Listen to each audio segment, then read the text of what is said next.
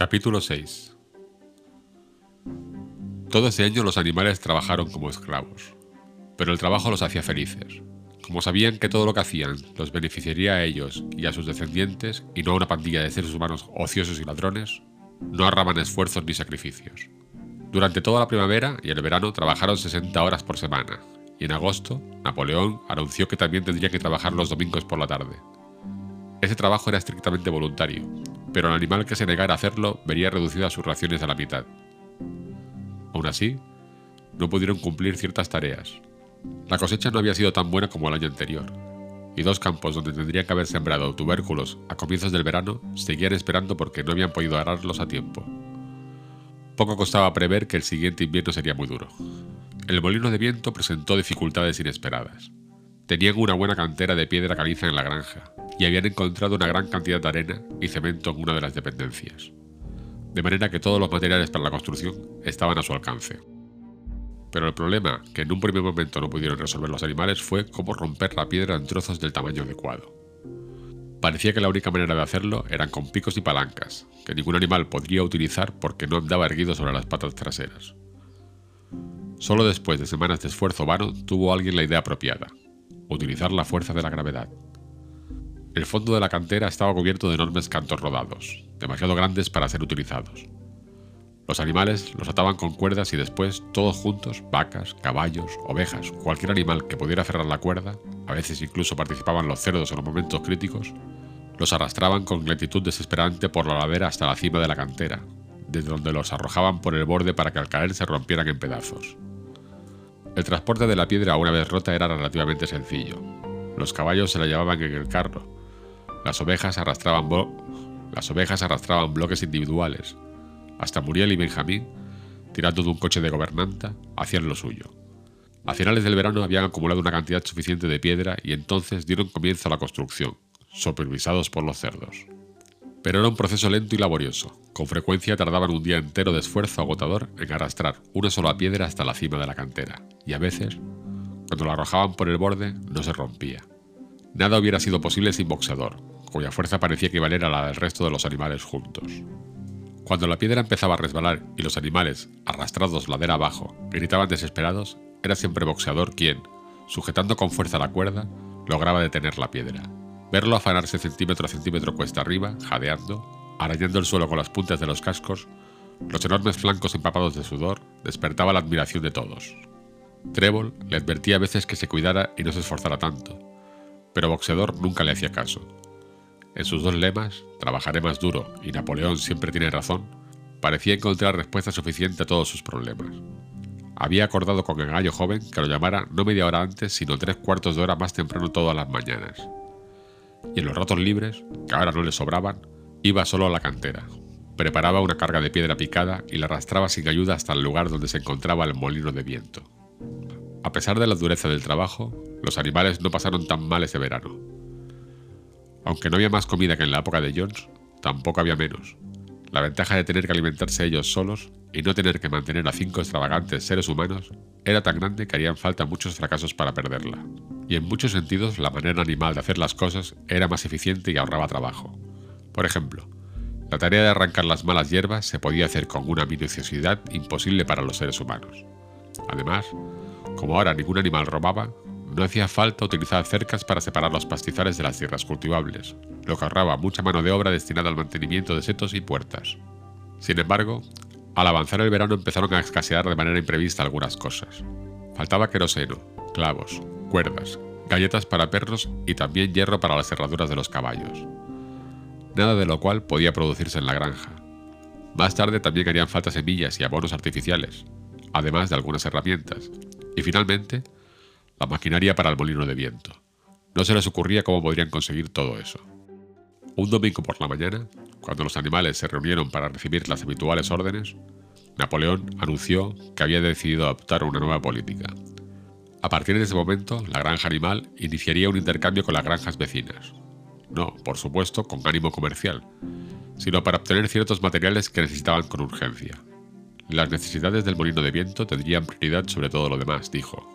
Estaba, por lo tanto, negociando la venta de una pila de heno y parte de la cosecha de trigo del año en curso, y luego, si hiciera falta más dinero, tendrían que recurrir a la venta de huevos, para lo que siempre había un mercado en Willingdon. Las gallinas, dijo Napoleón, deberían aceptar ese sacrificio como contribución especial a la construcción del molino de viento. De nuevo, los animales sintieron una vaga inquietud. No tener nunca trato alguno con los seres humanos, no dedicarse nunca al comercio, no usar nunca dinero. ¿No eran esas algunas de las decisiones adoptadas en aquella primera reunión triunfal después de la expulsión de Jones? Todos los animales recordaban haber aprobado esas resoluciones, o al menos creían que lo recordaban. Los cuatro cerdos jóvenes que habían protestado cuando Napoleón abolió las reuniones levantaron tímidamente la voz, pero fueron silenciados de inmediato por los tremendos gruñidos de los perros. Entonces, como de costumbre, irrumpieron las ovejas con cuatro patas sí, dos patas no, y la momentánea tensión se aflojó. Napoleón levantó la pezuña pidiendo silencio y anunció que ya tenía todo dispuesto. No haría falta que ninguno de los animales entrara en contacto con seres humanos lo que sería muy indeseable. Él cargaría con toda la responsabilidad. Un tal Wimper, abogado que vivía en Willingdon, había accedido a actuar como intermediario entre los animales de la granja animal y el mundo exterior, y visitaría la granja todos los lunes por la mañana para recibir instrucciones. Napoleón cerró el discurso con el habitual grito de ¡Viva la granja animal! y tras cantar Bestias de Inglaterra, dio por terminado el acto. Después Chillón recorrió la granja tranquilizando a los animales, les aseguró que la resolución contra la participación en el comercio y el uso del dinero nunca se había aprobado, ni siquiera sugerido. Era pura imaginación, y quizás se podía rastrear su origen en mentiras difundadas por bola de nieve. Algunos animales seguían con dudas, y Chillón les hizo una pregunta astuta. ¿Estáis seguros de que no lo habéis soñado, camaradas? ¿Tenéis algún registro de esta resolución?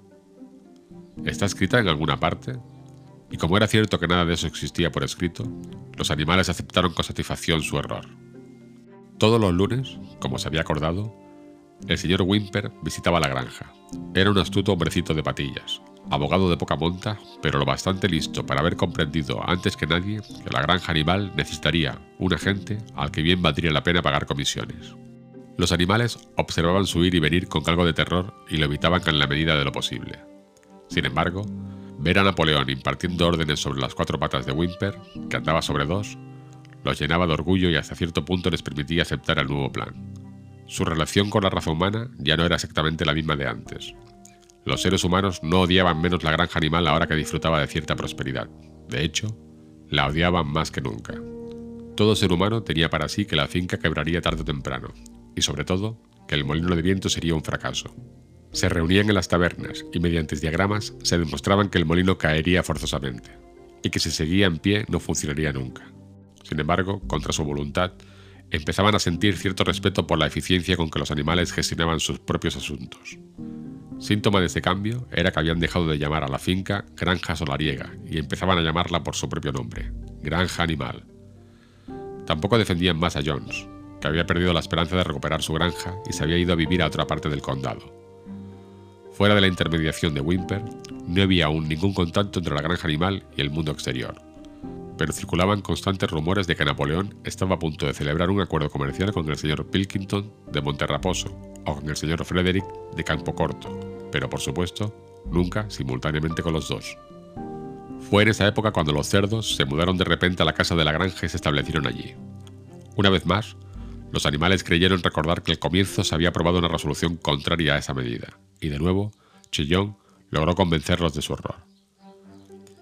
Era totalmente necesario, explicó, que los cerdos, como cerebros de la granja, tuvieran un sitio tranquilo para trabajar. También era más adecuado a la dignidad del líder. Últimamente tenía la costumbre de dar a Napoleón el título de líder, vivir en una casa que en una simple pocilga. No obstante, algunos de los animales se molestaron al saber que los cerdos no solo comían en la cocina y usaban el salón como lugar de recreo, sino que también dormían en las camas. Como de costumbre, Boxeador quitó importancia al asunto repitiendo lo de Napoleón siempre tiene razón, pero Trébol, que creía recordar una firme disposición contra el uso de las camas, fue hasta el fondo del establo e intentó descifrar los siete mandamientos allí grabados. Como solo podía leer las letras una por una, recurrió a Muriel. Muriel, dijo, léeme el cuarto mandamiento. ¿No dice algo acerca de no dormir nunca en una cama? Muriel leyó con cierta dificultad. Dice, ningún animal dormirá en una cama con sábanas. Curiosamente, Trébol no recordaba que el cuarto mandamiento mencionara las sábanas, pero como eso estaba en la pared, suponía que debía de ser cierto. Y Chillón, que pasaba por allí en ese momento, acompañado por dos o tres perros, logró poner las cosas en su justa perspectiva. Así que habéis oído, camaradas, que ahora los cerdos duermen en las camas de la casa. ¿Y por qué no? Supongo que no iréis a pensar que alguna vez se prohibió el uso de las camas. Una cama significa nada más que un sitio para dormir. Bien mirado, un montón de paja en un establo es una cama. La norma prohibía las sábanas, que son una invención humana. Hemos quitado las sábanas de las camas de la casa y dormimos entre mantas. Y vaya si son cómodas. Pero os puedo asegurar que no mucho más cómodas de lo necesario, camaradas, con todo el trabajo intelectual que ahora nos toca. ¿Verdad que no queréis privarnos de nuestro descanso, camaradas? ¿Verdad que no queréis vernos demasiado cansados para cumplir con nuestros deberes? Estoy seguro de que ninguno de vosotros desea que regrese Jones. Los animales se apresuraron a tranquilizarlo, y no se volvió a tocar el tema de las camas y los cerdos. Y cuando se anunció, unos días después, que a partir de ese momento los cerdos dormirían por la mañana unas horas más que el resto de los animales, tampoco hubo quejas. Al llegar el otoño los animales estaban cansados pero felices. Habían tenido un año duro, y después de la venta de parte de la paja y del maíz, las reservas de alimentos para el invierno no eran muy abundantes. Pero el molino de viento compensaba todo. Ya estaba casi a medio construir. Después de la cosecha, hubo un periodo de tiempo despejado y seco y los animales se esforzaron más que nunca, pensando que valía la pena afanarse todo el día llevando y trayendo bloques de piedra si con eso podían levantar las paredes algunos centímetros más. Boxeador incluso iba por las noches y trabajaba por su cuenta durante una hora o dos a la luz de la luna llena. En sus ratos libres, los animales daban vueltas y vueltas alrededor del molino inconcluso, admirando la fortaleza y la perpendicularidad de sus paredes y maravillándose de su capacidad para construir algo tan imponente. Solo el viejo Benjamín se negaba a entusiasmarse con el molino de viento, aunque como siempre, se limitaba a repetir el críptico comentario de que los burros viven mucho tiempo. Llegó noviembre con furiosos vientos del suroeste. Hubo que detener la construcción porque el exceso de humedad impedía mezclar el cemento. Finalmente llegó una noche en la que el viento sopló con tanta violencia que hizo temblar los edificios y arrancó varias tejas del establo. Las gallinas se despertaron chillando de terror porque todas habían soñado al mismo tiempo con un disparo de escopeta a lo lejos. Por la mañana, al salir de los establos, los animales descubrieron que se había caído el mástil de la bandera y que un olmo, en un rincón de la huerta, había sido arrancado como si fuera un rábano. Acababan de ver eso cuando de la garganta de todos los animales brotó un grito de desesperación. Tenían ante ellos un terrible espectáculo.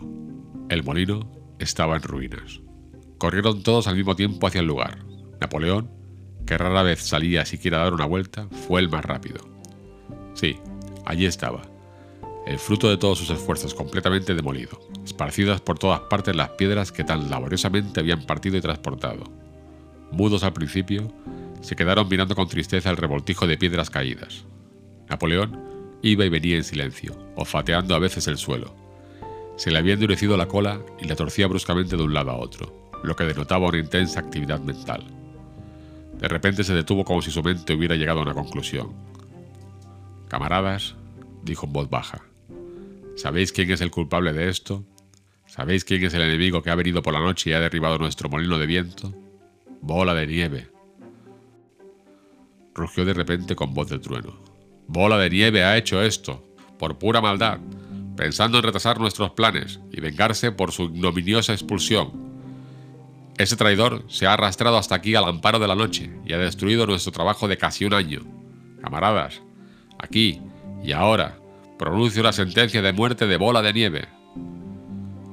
Nombraré héroe animal de segunda clase y le daré media fanega de manzanas al animal que haga justicia con él, una fanega entera a quien lo aprese con vida. Los animales se quedaron estupefactos al enterarse de que Bola de Nieve podía ser el culpable de semejante acción. Hubo un grito de indignación y todo el mundo se puso a pensar en maneras de capturar a Bola de Nieve si alguna vez regresaba. Casi de inmediato aparecieron en la hierba, a poca distancia de la loma, las huellas de un cerdo. Solo se las podía seguir unos metros, pero parecían conducir a un agujero en el seto. Napoleón las olió y dictaminó que pertenecían a Bola de Nieve expresó su opinión de que Bola de Nieve probablemente había venido del lado de la granja de Monterraposo. Basta de demoras, camaradas, gritó Napoleón después de estudiar las huellas. Tenemos cosas que hacer. Esta misma mañana empezaremos a reconstruir el molino y trabajaremos en él durante todo el invierno, llueva o truene. Enseñaremos a ese miserable traidor que no nos puede deshacer el trabajo con tanta facilidad. Recordad, camaradas, que no debe haber ninguna alteración en nuestros planes. Los cumpliremos de manera inflexible. Adelante, camaradas. ¡Viva el molino de viento! ¡Viva la granja animal!